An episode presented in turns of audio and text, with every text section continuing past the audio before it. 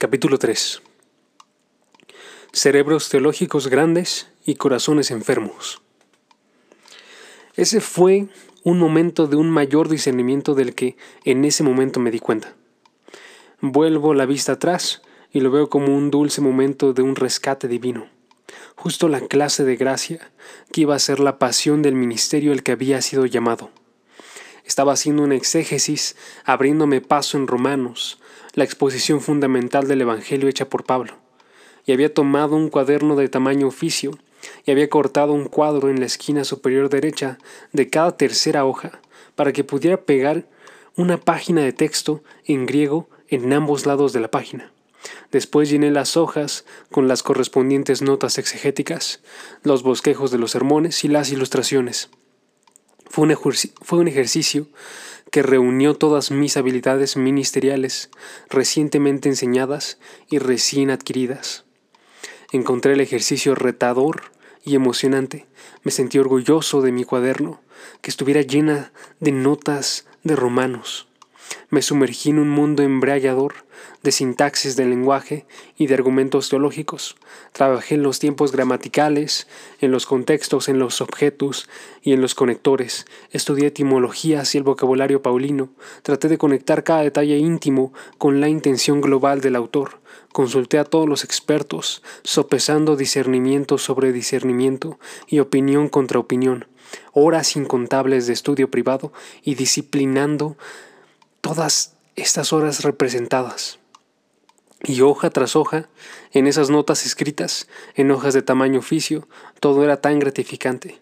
Una tarde, después de hora de hacer exégesis de la siguiente sección de Romanos, me di cuenta. Había pasado horas de cada día durante meses estudiando, quizás la exposición del Evangelio más extensa y espléndida que jamás haya escrito, y su mensaje no me había afectado de manera sustancial. El mensaje tuvo poco impacto en mí. Todo se había tratado de gramática y de sintaxis y las ideas teológicas y los argumentos lógicos. Había sido un ejercicio intelectual inmenso, pero casi completamente nulo de poder espiritual. Puedo recordar haberme quedado mirando las hojas llenas de tinta. Parecían distantes y borrosas, y de alguna manera no estaban conectadas a la vida real. De algún modo no tenían nada que ver conmigo. No, no estaba delirando. Yo había escrito todo eso, pero todo parecía que estaba desconectado de mí, de mi vida real, de mi matrimonio, de mis luchas con el pecado, de mi pasado, de mi futuro, de mis profundas esperanzas, sueños y miedos. Me quedé mirando la hoja y parecía imposible que yo hubiera hecho todo este trabajo cuando había sido un poco más que una tarea para una clase una calificación, en la búsqueda de un título. Me senté ahí y por un momento es como si hubiera sido suspendido entre dos mundos, uno real y otro que parecía cualquier cosa menos real. Pensé en todas las clases, en todos los ensayos, en todas las pruebas, pensé en la enorme inversión de tiempo, energía y dinero, y todo había sido para esto. Comencé a llorar y no quiero decir realmente, realmente, realmente fue llorar. Una emoción poderosa salió de mí, tanto que Luela me escuchó desde la otra habitación y vino a ver si estaba bien. Estaba todo menos bien, y ella lo supo a la primera vista. Se inclinó, puso sus brazos alrededor de mí y me pidió que le dijera qué estaba mal. Recuerdo que ella se veía aterrada, mientras observaba a su joven esposo seminarista desrumbarse ante sus ojos, y en mi estilo típicamente dramático le dije que estaba acabado, que no podía continuar con mis estudios del seminario. Le dije que esto se había acabado. Afortunadamente estoy casado con una mujer sabia y paciente que me ayudó a orientarme y se quedó conmigo mientras continuaba y después terminaba mis estudios. Esa tarde, con mi cuaderno exegético en mis manos, aprendí algo acerca de mí y de las escrituras, y mis ojos empezaron a abrirse a los peligros inherentes de academizar nuestra fe. Yo personalmente sufrí lo que puede suceder cuando el Evangelio de Jesucristo se reduce a una serie de ideas teológicas que se combinan con todas las habilidades necesarias para tener acceso a esas ideas. Cosas malas pueden suceder cuando la madurez se define más por saber que por ser. El peligro está a flote cuando llegas a amar las ideas más que al Dios que está representado en las ideas y a las personas a las que están destinadas esas ideas a liberar. Uno de los cursos que me pidieron que enseñara como miembro de la Facultad de Teología Práctica del Seminario de Westminster en Filadelfia fue Consejería Pastoral. Era el curso de consejería que los estudiantes cursaban en la maestría de teología. Y tenían que cursarlo, pero que realmente no tenían ningún interés ellos en la consejería pastoral. Aún así lo tenían que cursar. Era un curso obligatorio y mis estudiantes tomaban el curso solo porque era obligatorio. Cada año iba sabiendo que mis estudiantes no querían estar en la clase y que no tenían mucho interés en lo que se iba a enseñar y que no tenían mucho compromiso con esto. Me di cuenta que los primeros años que enseñé este curso fueron increíblemente difíciles, hasta que comencé a entender la importancia de mi voz en la vida de estos futuros pastores, que tenían grandes cerebros. Desarrollé una estrategia que no solo cambió la atmósfera del curso, sino que me hizo esperarlo cada año decidí que cada semestre llegaría armado con un catálogo de historias de terror sobre pastores. Ya sabes, las clases de cosas con las que ningún pastor quiere tratar, pero que todos los pastores tratan. Les conté a mis estudiantes las historias de las llamadas nocturnas con las esposas que acababan de ser golpeadas por sus maridos, del dolor de la madre que había descubierto en su hija de 15 años que estaba embarazada de estar con una mamá y un papá enfrente del féretro de su hijo de cuatro años, de las horas invertidas con la persona que estaba severamente deprimida o con el hombre que había llevado a su familia al desastre financiero. Les conté las historias de las penas, los afanes, del cuerpo de Cristo, cómo se viven como realidades, de la vida en un mundo arruinado por el pecado. Les conté historias de temor, deslealtad, desaliento, ira, depresión, soledad y pérdida Quería que mis estudiantes entendieran que son llamados no solo a predicar sermones exegéticamente correctos y teológicamente precisos, sino también son llamados a pastorear personas, a caminar, vivir, apoyar y sufrir con ellas. Quería que ellos supieran que son llamados a ser más que instructores teológicos en la iglesia local. Son llamados a ser embajadores de Cristo, a ser la mirada en su cara, el toque en su mano y el tono de su voz. Y quería que ellos sintieran el peso de lo que significa ser llamados a hacer visible a un Cristo invisible en las vidas de las personas que tan desesperadamente necesitan ver. Necesitan ver su presencia y recordar su gracia. Y anhelaba que ellos entendieran que no solo son llamados a enseñar teología a su gente, sino también a hacer teología con su gente. Quería que ellos lucharan cuerpo a cuerpo, con la pregunta de si ellos estaban en el seminario porque amaban la superestructura completa de los conceptos teológicos de las escrituras, o porque ellos amaban a Jesús.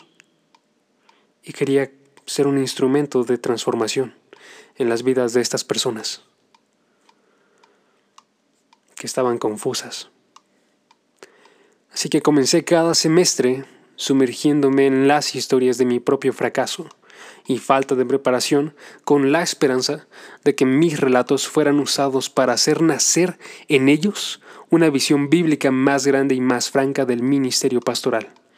Y fue en medio de una de esas historias cuando pasó algo que nunca voy a olvidar, ni tampoco ninguno de los estudiantes que estaban en esa clase.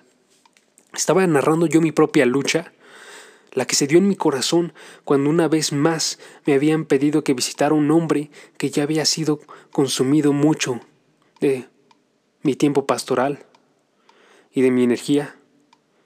Y cuando uno de mis estudiantes levantó la mano y exclamó de repente, Está bien, profesor Tripp. Sabemos que vamos a tener estos proyectos en nuestras iglesias. Díganos qué hacer con ellos para que podamos regresar al trabajo del ministerio. Y hay muchas cosas a las cuales hay que poner atención en esta declaración. Pero toma nota de esto. Él ni siquiera llamó a la gente que lucha a quienes somos llamados a llevar el Evangelio, personas. Para él eran proyectos, es decir, obstrucciones en el camino de su definición del ministerio. Y ahora si estás, estas personas no son el centro y el objeto del ministerio, entonces, ¿qué es el ministerio? No había amor por las personas en la declaración de este estudiante y si no había amor por las personas en su visión del ministerio, entonces es seguro llegar a la conclusión de que también había poco amor práctico por Cristo. Era como muchos otros chicos que tenían la idea de la tecnología de la teología que colmaba tantas de mis clases. Y mi término más bien peyorativo, para ellos eran fanáticos por la teología.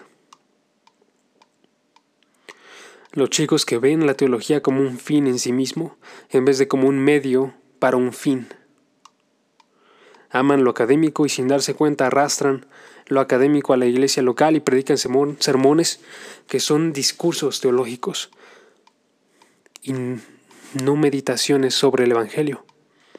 Caminé por el pasillo hacia su escritorio, me arrodillé para que quedáramos cara a cara y le pedí que repitiera lo que acababa de decir en voz alta y palabra por palabra.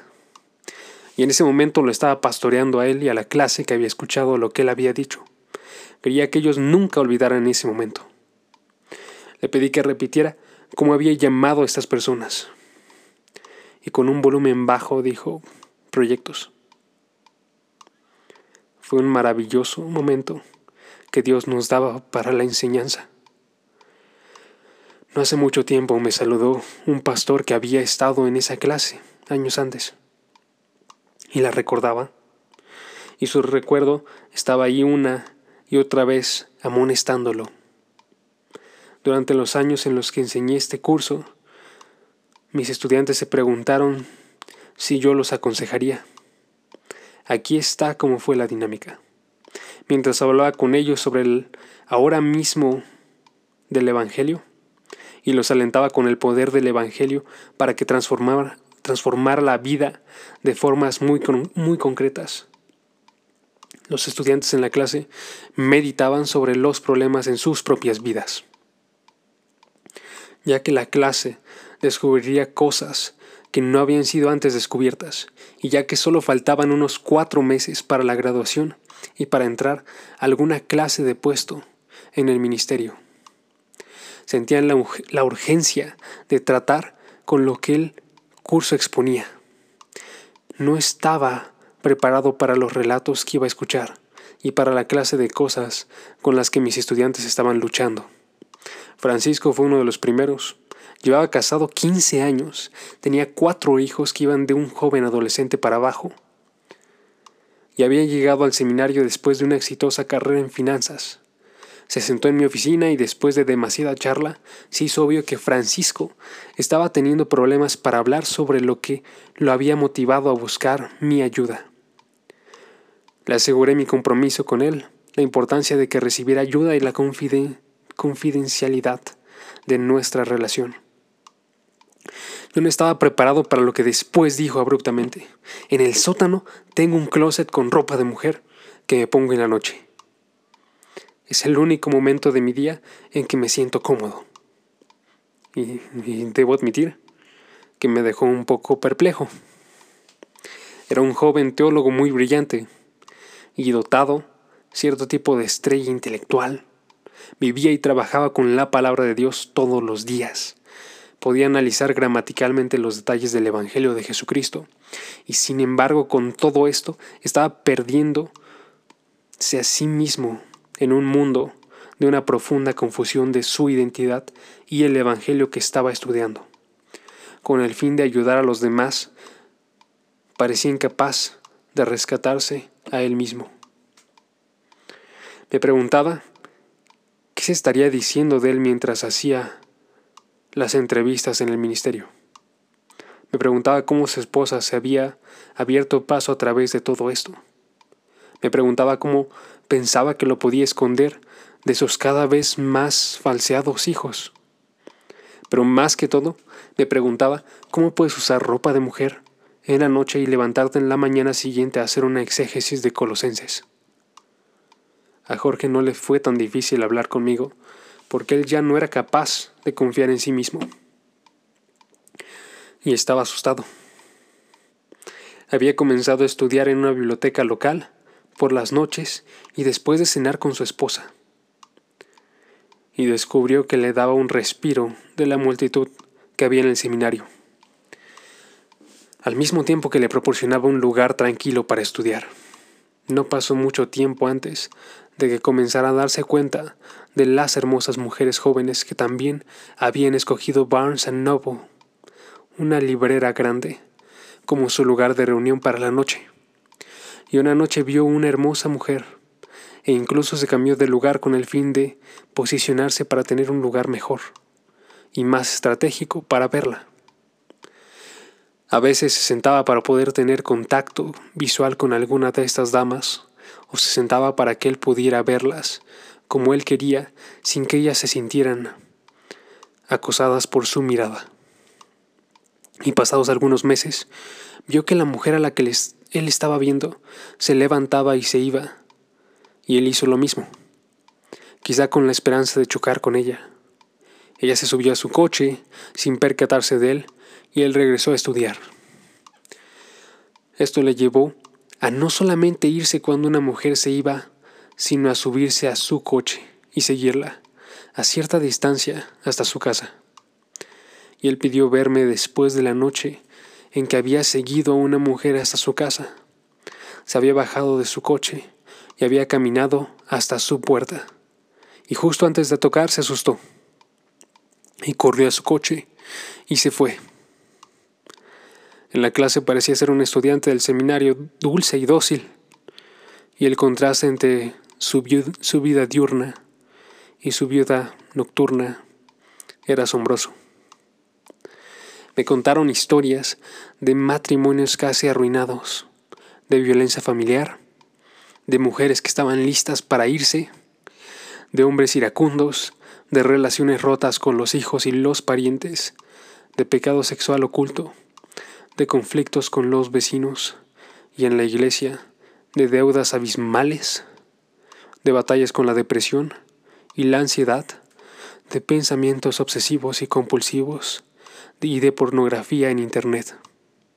Y entre más escuchaba, más me convencía de que las cosas a las cuales estaba siendo expuesto en las vidas de mis estudiantes no solo, no solo eran individuales, eran sistemáticas y tomé la decisión de que iba a pastorear a mis estudiantes, iba a aplicar lo que fuera que estuviera enseñando a los pensamientos y motivos fundamentales de sus corazones.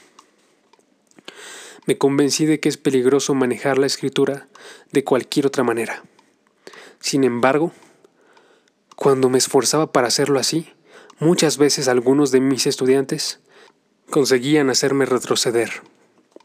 Un estudiante incluso hasta me confrontó enfrente de toda la clase diciendo, Profesor Tripp nos está predicando. Este es un salón de clases del seminario, lo que quiere decir que esta no es su iglesia y nosotros no somos tu congregación. Y sí, esto realmente sucedió. Con los años he escuchado demasiado.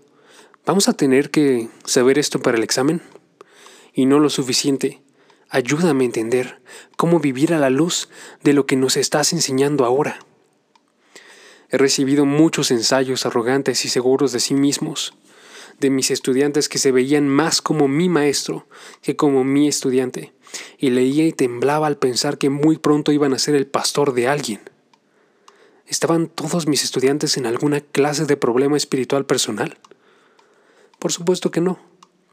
Pero muchos lo estaban y la mayoría de ellos no tenían ni idea, a pesar de que se estaban viviendo y viendo en el espejo de la palabra de Dios todos los días.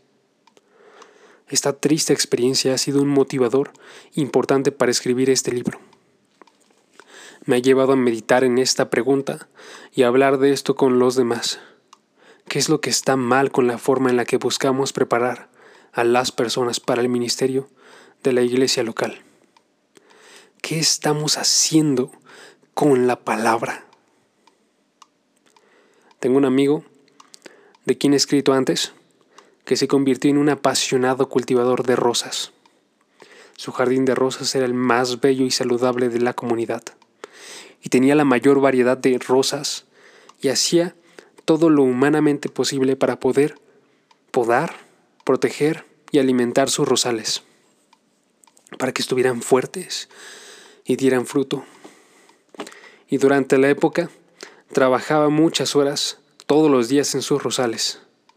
Lo hacía con disciplina y perseverancia. Él mismo se decía que lo hacía porque amaba las rosas. No le importaba tener que madrugar, o la jardinería que tenía que hacer, o en repetidas ocasiones lo mantenía ocupado hasta la noche.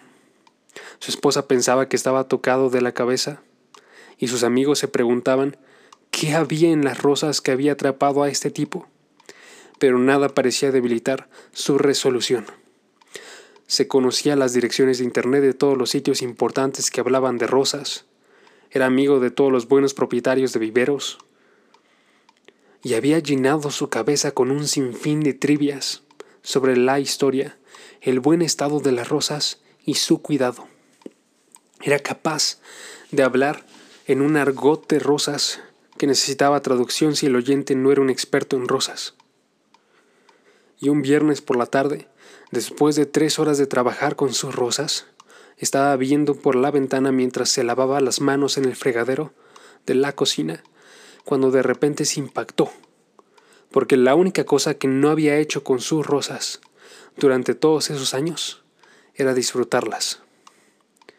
Estudió el mundo de las rosas, había cultivado la tierra, había podado con cuidado sus setos, había regalado rosas a otras personas, había alimentado y regado sus rosas. Había tenido largas discusiones con otras personas. Había pasado tiempo en los invernaderos locales, aprendiendo más y examinando los arbustos de laurel con la intención de comprarlos. Pero con todo el tiempo que había invertido, no se había tomado el tiempo para disfrutar el fruto de su labor. Se había vuelto un experto, pero el despliegue de esa belleza que era el objeto de todos sus esfuerzos, no lo había conmovido o cambiado.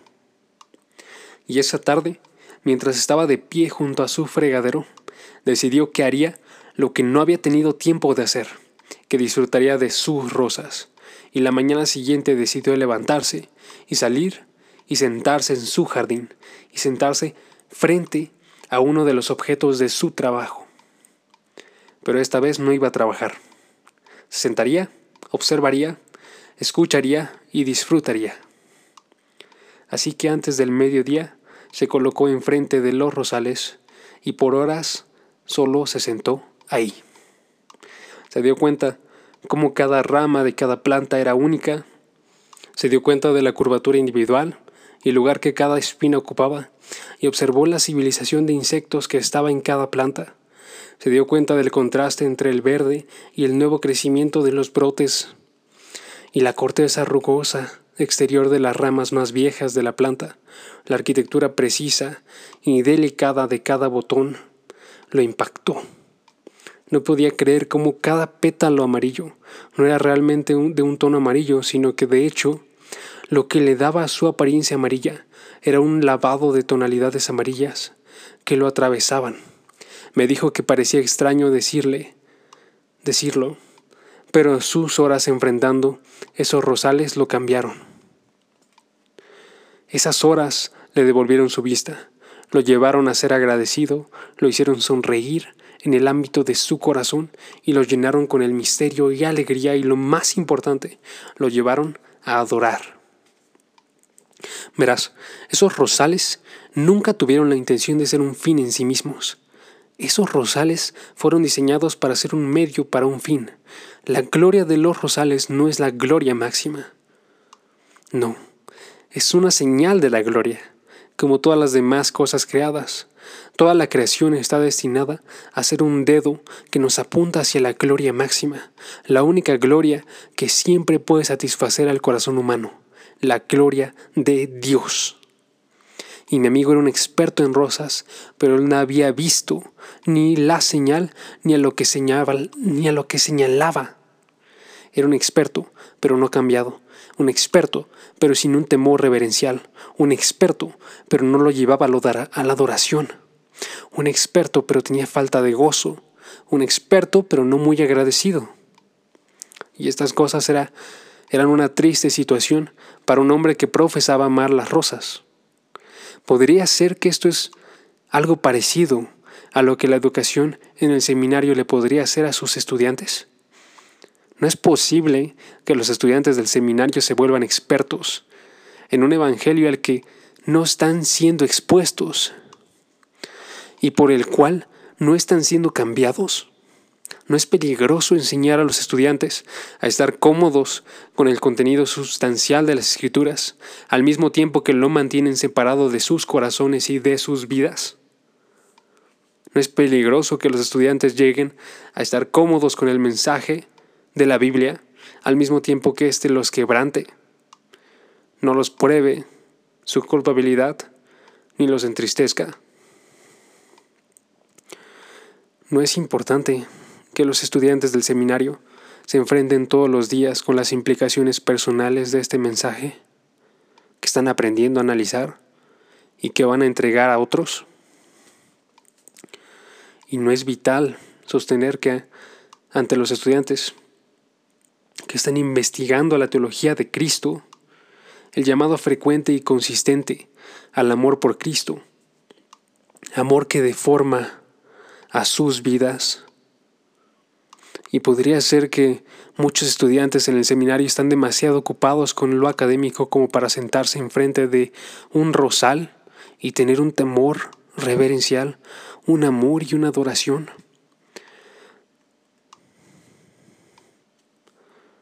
¿No debería cada institución cristiana de educación superior ser una congregación de una fe cálida que estimule el desarrollo, que se siente en Cristo y que esté motivada por el Evangelio. Isaías 55, uno de los más hermosos ofrecimientos, de los más hermosos ofrecimientos de la gracia que se encuentran en la Biblia, justamente nos enfrenta con este punto. Porque como desciende de los cielos la lluvia y la nieve, y no vuelve allá, sino que riega la tierra, y la hace germinar y producir, y da semilla al que siembra y pan al que come. Así será mi palabra, que sale de mi boca, no volverá a mí vacía, sino que hará lo que yo quiero, y será prosperada en aquello para lo que yo la envié, porque con alegría saldréis y con paz seréis devueltos. Los montes y los collados levantarán canción delante de vosotros, y todos los árboles del campo darán palmadas de aplauso. En lugar de la zarza crecerá ciprés, y en lugar de la ortiga crecerá arrayán, y será Jehová por nombre, por señal eterna, que nunca será raída. Versículos 10 al 13. He escuchado muchos sermones de la primera estrofa de esta gran promesa que se han predicado. Es muy alentador saber que la palabra de Dios no va a regresar vacía. Es muy motivador saber que la palabra de Dios siempre cumple el propósito de Dios. Es maravilloso entender que no tengo que preocuparme por los resultados y las consecuencias. Es bueno saber que el Dios de la palabra tiene un propósito para su palabra y que Él está detrás de su palabra, asegurando su productividad. Todo esto es sorprendente y alentador, pero siempre me quedo un poco como un hombre loco cuando escucho a un predicador exponer esta declaración sin analizar la pregunta crítica que está dejando esta declaración. Declarar que la palabra de Dios siempre va a cumplir su propósito te deja con la pregunta, ¿cuál entonces es su propósito? Simplemente no puedes entender la genialidad y la esperanza de este pasaje sin responder esta pregunta. Y verás, es muy posible y desgraciadamente bastante normal que usemos la Biblia de una forma no bíblica, incluso teniendo en cuenta la intención que Dios le da. Tú, te puedes acercar manejar y hacer uso de la palabra de Dios en maneras que estén fuera de su propósito planeado. La segunda estrofa de este pasaje contesta la pregunta que la primera plantea. con hermosas descripciones vívidas, enfocadas en la naturaleza, nos llama a reconocer que el propósito máximo de la palabra de Dios es la adoración. Esto tiene que ser así porque el profundo drama de este mundo arruinado y de los portadores de la imagen que lo habitan es un drama de adoración. La narrativa del Evangelio se trata toda del latrocinio y de la restauración de la verdadera adoración, la razón por la cual se nos dio aliento, la adoración de Dios. La historia que la palabra de Dios contiene garantiza un tiempo en el que toda la creación se inclinará en reverencia, en adoración a Dios. Todo pecado es idolatría y la obra de la gracia es recuperar para Dios los deseos más profundos, las pasiones, los pensamientos y los motivos de nuestro corazón. Esto nos enfrenta al hecho de que el contenido y la teología de la palabra de Dios no son un fin en sí mismo, sino que deben verse como un medio hacia un fin. El fin que pretende este contenido es la adoración que honre a Dios y que modele la vida. Pero hay más que nos deja preguntando, ¿cómo se produce esta adoración que sale de lo profundo del corazón? Aquí es donde, la, donde el pasaje sigue adelante y emplea una de las descripciones vívidas más raras de la Biblia. Recuerda la metáfora dominante, es la caída de la lluvia y de la nieve. De manera extraña este pasaje dice que cuando la lluvia desciende, la salsa cesará ciprés y la ortiga caerá a rayán. Y ahora piensa conmigo, si tienes una pequeña zarza en tu patio, y si la nieve y la lluvia la alimentan, ¿qué esperas obtener? Y la respuesta más obvia es una zarza más grande. Si la lluvia y la nieve, la nieve riegan la ortiga que está en tu patio, ¿tú sabes qué resultado va a ser? Va a salir una ortiga más grande.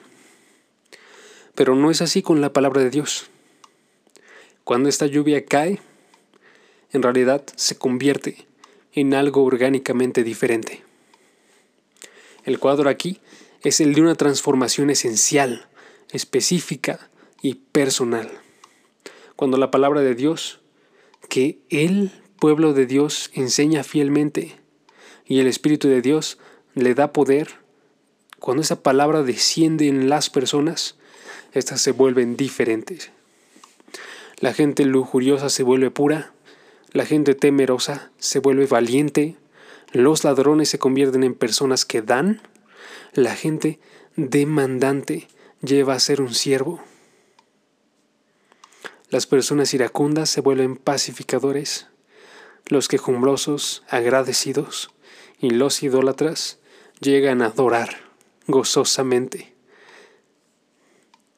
El propósito final de la palabra de Dios no es la información teológica, sino la transformación del corazón y de la vida. Los conocimientos bíblicos y la experiencia teológica no son por lo tanto el fin de la palabra, sino un medio decretado por Dios hacia un fin. Y el fin es una vida radicalmente diferente que se ha recuperado con ella la adoración. Y esto quiere decir que es peligroso enseñar, hablar y hacer exégesis de la palabra sin tener en mente esta meta debe de ser la meta de todos los profesores del seminario. Debe de ser la oración de ellos por cada uno de sus estudiantes. Debe de hacer que él o ella hagan súplicas pastorales a los estudiantes. Significa reconocer que el ministerio futuro de este estudiante nunca será forjado por conocimiento, habilidad, sino, de manera inevitable, por la condición de sus corazones. Piensa en esto. Cuando un pastor se ha ido de su oficina y está en casa gritándole a su esposa que él no ignora el hecho de que su gritar está mal. En ese momento a él no le importa si está bien o no está bien, porque algo más está gobernando su corazón. Cuando un, un pastor está respondiendo a los problemas de su iglesia en formas políticas, y no pastorales, no es porque él ignore el egoísmo, sino porque él está más comprometido en construir su reino que el de Dios. Y cuando un pastor se lo come la envidia por tener la posición ministerial de otro, él no le está dando lugar a la envidia porque ignore su peligro, sino porque su corazón en sí mismo siente que tiene derecho a lo que es una bendición y no un derecho. Y aquí la pregunta es, ¿hemos logrado ver nuestra tarea de instrucción? Si producimos generaciones de graduados que tienen cerebros teológicos, pero corazones trágicamente enfermos, ¿No debemos mantener juntas la instrucción teológica y la transformación personal? ¿No debemos exigir que todos los salones de clases de los seminarios sean fieles al propósito de Dios previo a su palabra? ¿No deberían todos los profesores del seminario tener un amor pastoral por sus estudiantes?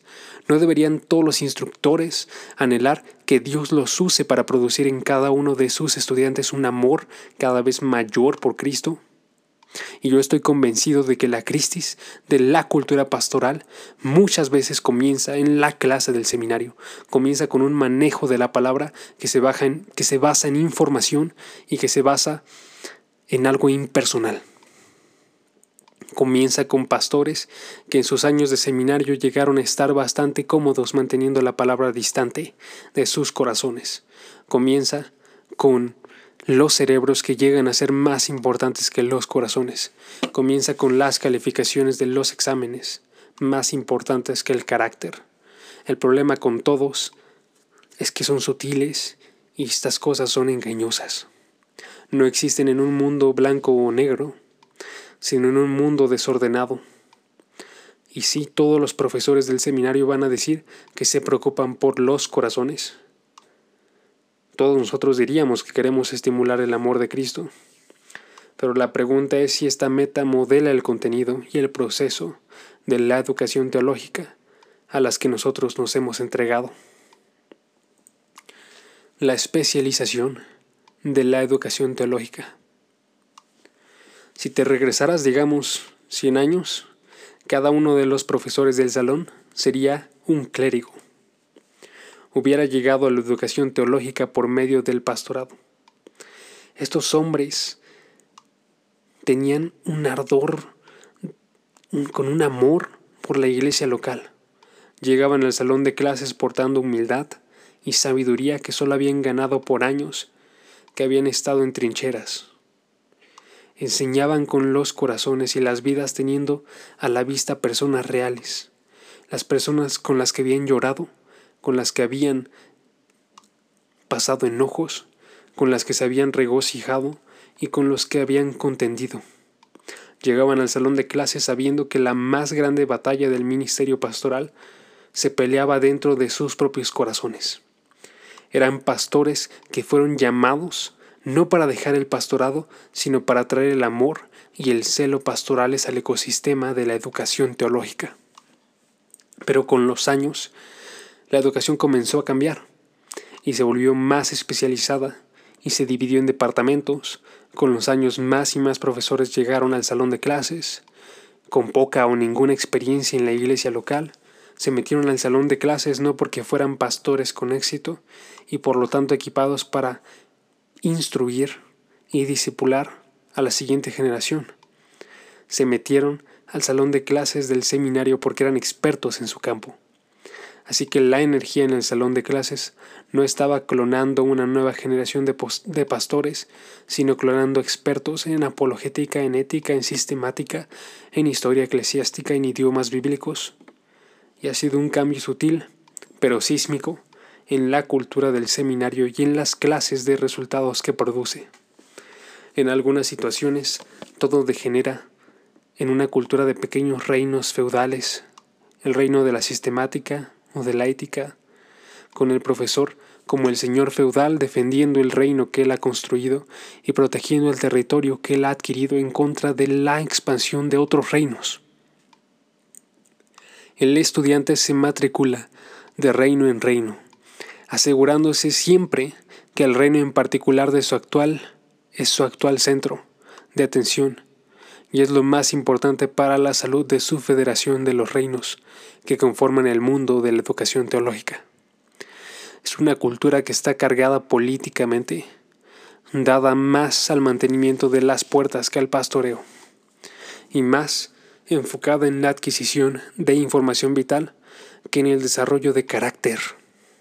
Escribo estas cosas como un pastor con un corazón cargado que vivió en esta cultura durante 20 años. Y sé que lo he escrito y va a hacer enojar a algunas personas. Y sé que el sistema tiene una forma de alzarse para defenderse, pero es un precio que estoy dispuesto a pagar. Las apuestas son así de altas. El autoexamen por parte del seminario es así de importante. La plática honesta es vital. Así que, ¿cuál es el peligro? El cristianismo academizado, que está desconectado del corazón de forma constante y que pone su esperanza en el conocimiento y la habilidad, puede realmente volver peligrosos a los estudiantes. Los equipa con conocimiento y habilidades poderosas que pueden hacer que los estudiantes piensen que son más maduros y piadosos de lo que realmente son arma a los estudiantes con las armas de la guerra espiritual que si no se usan con humildad y con gracia van a dañar a las personas, a las que están destinadas a ayudar. Permíteme enumerar las cosas que pueden suceder en las vidas de los estudiantes, en los que el ambiente del seminario no ha sido del todo fiel a la intención que Dios tiene para su palabra. Voy a escribir solo un par de oraciones para cada uno. 1 ceguera espiritual. Ya que la ceguera espiritual y los que están cegados por el pecado tienen la tendencia de estar ciegos a su ceguera, es peligroso manejar las verdades de la palabra sin pedirles a los estudiantes que se vean el espejo de la palabra y que vean cómo realmente son. Los estudiantes que no hacen esto van a entrar al, ministerio convencidos de que están preparados para arreglar el mundo, pero no van a reconocer que ellos necesitan ser arreglados, tanto como cualquiera de los que han sido llamados a ministrar. 2. La justicia propia teológica. Para los estudiantes, a quienes no se les ha exigido que confiesen que es más fácil aprender teología que vivirla, es tentador pensar que la madurez es más un asunto de conocimiento que un asunto de vida. Piensan que la piedad es más un asunto de lo que tú intelectualmente captas que un asunto de cómo tú vives tu vida. Así que inflados de conocimiento, con engreimiento, piensan que están bien. 3. Una relación personal disfuncional con la palabra. En algún lado de su educación teológica, el estudiante pierde su relación devocional no solo con la palabra, sino también con el Dios de la palabra el estudio de la palabra se vuelve más un mundo de ideas correctas que un mundo de sumisión al Señor, cuyas ideas Él introduce y Él define. 4. La falta de la necesidad personal del Evangelio. Ya que el estudiante ha llegado a pensar de sí mismo que es más maduro de lo que realmente es por el conocimiento que ha adquirido, no se acerca a la palabra de Dios con una devoción y con una necesidad en el corazón.